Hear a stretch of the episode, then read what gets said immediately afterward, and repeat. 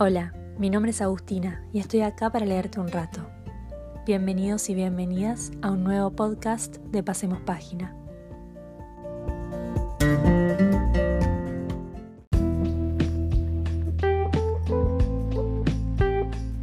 Hoy les voy a leer el primer cuento del libro Los peligros de fumar en la cama, de la escritora argentina Mariana Enríquez. Este cuento se llama El desentierro de la Angelita. A mi abuela no le gustaba la lluvia, y antes de que cayeran las primeras gotas, cuando el cielo se oscurecía, salía al patio del fondo con botellas y las enterraba hasta la mitad, todo el pico bajo tierra. Yo la seguía y le preguntaba, abuela, ¿por qué no te gusta la lluvia? ¿Por qué no te gusta? Pero ella nada, evasiva, con la palita en la mano, frunciendo la nariz para oler la humedad en el aire. Si finalmente llovía, fuera garúa o tormenta, Cerraba puertas y ventanas y subía el volumen del televisor hasta tapar el ruido de las gotas y el viento. El techo de su casa era de chapa. Y si el aguacero coincidía con su serie favorita, Combate, no había quien pudiera sacarle una palabra porque estaba perdidamente enamorada de Vic Morrow. Yo adoraba la lluvia porque ablandaba la tierra seca y permitía que se desatara mi manía excavatoria. ¡Qué de pozos! Usaba la misma pala que la abuela, una muy chica, del tamaño que usaría un niño para jugar en la playa, pero de metal y madera, no de plástico. La tierra del fondo albergaba pedacitos de botellas de vidrio color verde, con los bordes tan lisos que ya no cortaban, piedras suaves que parecían cantos rodados o pequeñas rocas de playa. ¿Por qué estarían en el fondo de mi casa? Alguien debía haberla sepultado. Una vez encontré una piedra ovalada, del tamaño y color de una cucaracha, pero sin patas ni antenas. De un lado era lisa, del otro unas muescas formaban los claros rasgos de una cara sonriente.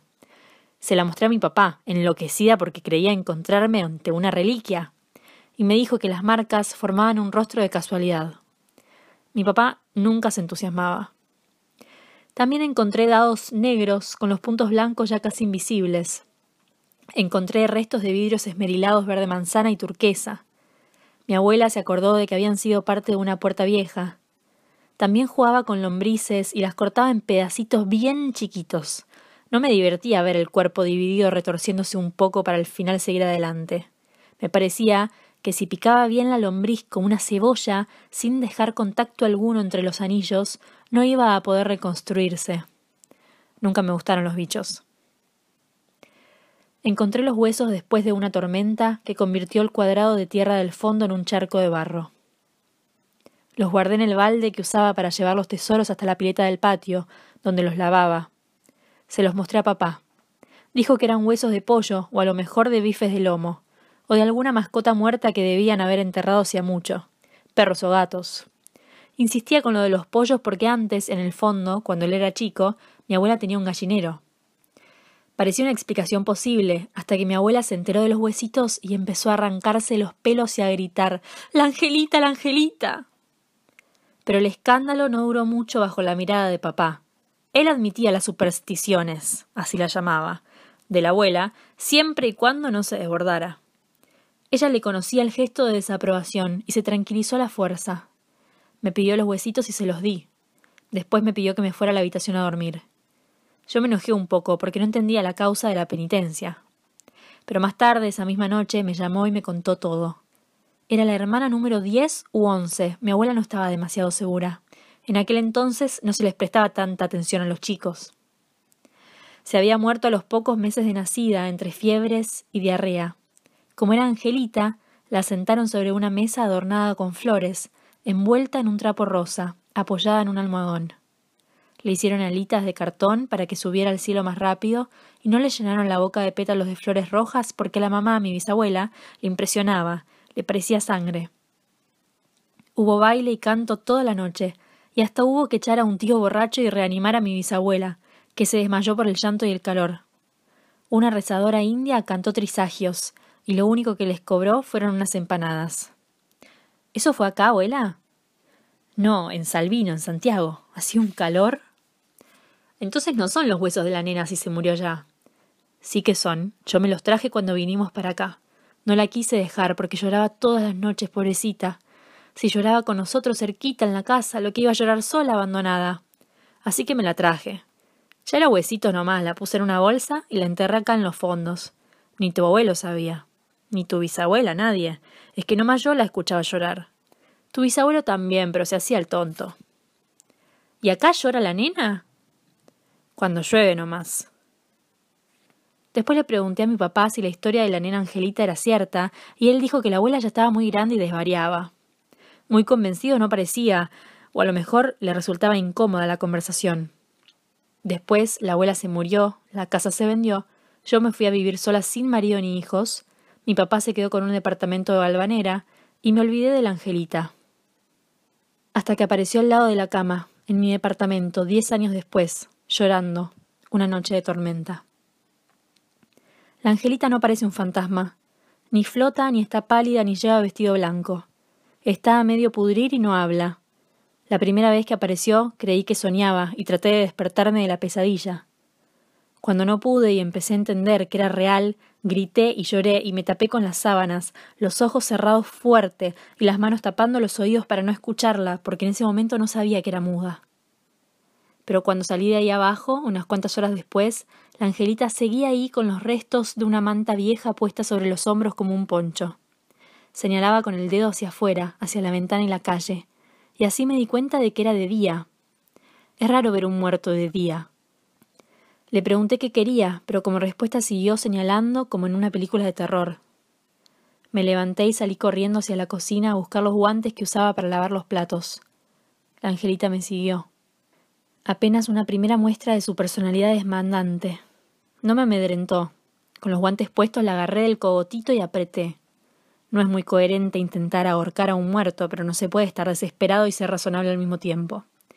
No le provoqué ni una tos. Nada más yo quedé con restos de carne en descomposición entre los dedos enguantados, y a ella le quedó la tráquea a la vista. Hasta ese momento no sabía que se trataba de Angelita, la hermana de mi abuela, Seguía cerrando los ojos bien fuerte a ver si ella desaparecía o yo me despertaba. Como no funcionaba, le caminé alrededor y vi en la espalda, colgando de los restos amarillentos de los que ahora sé era la mortaja rosa, dos rudimentarias aritas de cartón con plumas de gallina pegoteadas. En tantos años tendrían que haber desaparecido, pensé. Y después me reí un poco histérica y me dije que tenía un bebé muerto en la cocina, que era mi tía abuela y que caminaba, aunque por el tamaño debía haber vivido apenas unos tres meses. Tenía que dejar definitivamente de pensar en términos de qué era posible y qué no. Le pregunté si era mi tía abuela Angelita. Como no habían hecho tiempo de anotarla con un nombre legal, eran otros tiempos, la llamaron siempre por ese nombre genérico. Así descubrí que no hablaba, pero contestaba moviendo la cabeza. Entonces mi abuela decía la verdad, pensé. No eran del gallinero, eran los huesitos de su hermana los que desenterré cuando era chica. ¿Qué quería Angelita? Era un misterio, porque más que mover la cabeza afirmativa o negativamente no hacía. Pero algo quería con suma urgencia, porque no solo seguía señalando, sino que no me dejaba en paz. Me seguía por toda la casa. Me esperaba detrás de la cortina del baño cuando tomaba una ducha. Se sentaba en el bidet cuando yo hacía piso o caca. Se paraba al lado de la heladera cuando lavaba los platos. Y se sentaba al lado de la silla cuando yo trabajaba con la computadora. Seguía haciendo mi vida normal durante la primera semana, Creía que a lo mejor se trataba de un pico de estrés con alucinación y que seguiría. Me pedí unos días en el trabajo, tomé pastillas para dormir. La angelita seguía ahí, esperando al lado de la cama que me despertara. Algunos amigos me visitaron. Al principio no quise atender los mensajes ni abrirles la puerta, pero para no preocuparlos más accedí a verlos, aduciendo agotamiento mental. Ellos comprendieron. Estuviste trabajando como una negra, me decían. Ninguno vio a la Angelita. La primera vez que me visitó mi amiga Marina metí a la Angelita en el placard, pero para mi terror y disgusto se escapó y se sentó en el brazo del sillón con esa fea cara podrida verde gris. Marina ni se dio cuenta. Poco después saqué a la Angelita a la calle. Nada. Salvo ese señor que la miró de pasada y después se dio vuelta y la volvió a mirar y se le descompuso la cara, le debe haber bajado la presión. O la señora que directamente salió corriendo y casi la atropella al 45 en la calle Chacabuco. Alguna gente tenía que verla, eso me lo imaginaba, seguramente no mucha. Para evitarles el mal momento, cuando salíamos juntas, mejor dicho, cuando ella me seguía y a mí no me quedaba otra que dejarme acompañar, Lo hacía con una especie de mochila para cargarla. Es feo verla caminar. Es tan chiquita, es antinatural. También le compré una venda tipo máscara para la cara, de las que se usan para tapar cicatrices de quemaduras. La gente ahora cuando la ve siente asco, pero también conmoción y pena. Ver a un bebé muy enfermo o muy lastimado, ya no a un bebé muerto.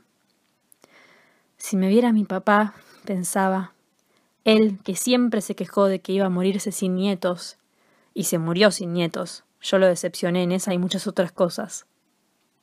Le compré juguetes para que se entretuviera, muñecas y dados de plástico y chupetes para que mordiera, pero nada parecía gustarle demasiado, y seguía con el dichoso dedo apuntando para el sur. De eso me di cuenta, era siempre para el sur. Mañana, tarde y noche. Yo le hablaba y le preguntaba, pero ella no se podía comunicar bien. Hasta que una mañana se apareció con una foto de mi casa de la infancia, la casa donde yo había encontrado sus huesitos en el patio del fondo. La sacó de la caja donde las guardo, un asco, dejó todas las otras manchadas de su piel podrida que se desprendía, húmedas y pringosas. Ahora señalaba la casa con el dedo bien insistente. ¿Querés ir ahí? le pregunté, y me dijo que sí. Le expliqué que la casa ya no era nuestra, que la habíamos vendido, y me dijo que sí otra vez. La cargué en la mochila con su máscara puesta y nos tomamos el 15 hasta Avellaneda. Ella no mira por la ventana en los viajes. Tampoco mira a la gente ni se entretiene con nada. Le da a lo exterior la misma importancia que a los juguetes. La llevé sentada a UPA para que estuviera cómoda, aunque no sé si es posible que esté incómoda o si eso significa algo para ella. Ni siquiera sé qué siente. Solamente sé que no es mala y que le tuve miedo al principio, pero hace rato que no. Llegamos a la que fue mi casa a eso de las cuatro de la tarde. Como siempre en verano había un olor pesado a riachuelo y nafta sobre la avenida Mitre, mezclado con tufos de basura. Cruzamos la plaza caminando, después pasamos por el sanatorio Toys, donde se murió mi abuela, y finalmente rodeamos la cancha de Racing. Atrás estaba mi casa vieja, a dos cuadras de distancia del estadio. Pero ahora que estaba en la puerta, ¿qué hacer? ¿Pedirles a los dueños nuevos que me dejaran pasar? ¿Con qué pretexto? Ni lo había pensado. Claramente me estaba afectando la mente andar para todos lados con un bebé muerto. Angelita fue la que se encargó de la situación. No hacía falta entrar. Era posible asomarse al fondo por la medianera. Eso era lo único que ella quería, ver el fondo. Espiamos las dos, ella en mis brazos. La medianera era más bien baja, debía estar mal hecha. Ahí, donde solía estar el cuadrado de tierra, había una pileta de natación de plástico azul empotrada en un hueco del suelo. Evidentemente habían levantado toda la tierra para hacer el hoyo, y con esa acción habían tirado los huesos de la angelita vaya a saber dónde, los habían revoleado, se habían perdido. Me dio lástima, pobrecita, y le dije que lo sentía mucho, que no podía solucionárselo. Hasta le dije que lamentaba no haberlos desenterrado otra vez cuando la casa se vendió, para sepultarlos en algún lugar pacífico o cerca de la familia si a ella le gustaba así. Pero si tranquilamente podría haberlos puesto dentro de una caja o un florero y llevarlos a casa. Estuve mal con ella y le pedí disculpas. Angelita dijo que sí. Entendí que las aceptaba. Le pregunté si ahora estaba tranquila y se iba a ir, si me iba a dejar sola. Me dijo que no. Bueno, contesté, y como la respuesta no me cayó muy bien, salí caminando rápido hasta la parada del quince y la obligué a corretear detrás de mí con sus pies descalzos que de tan podridos estaban dejando asomar los huesitos blancos.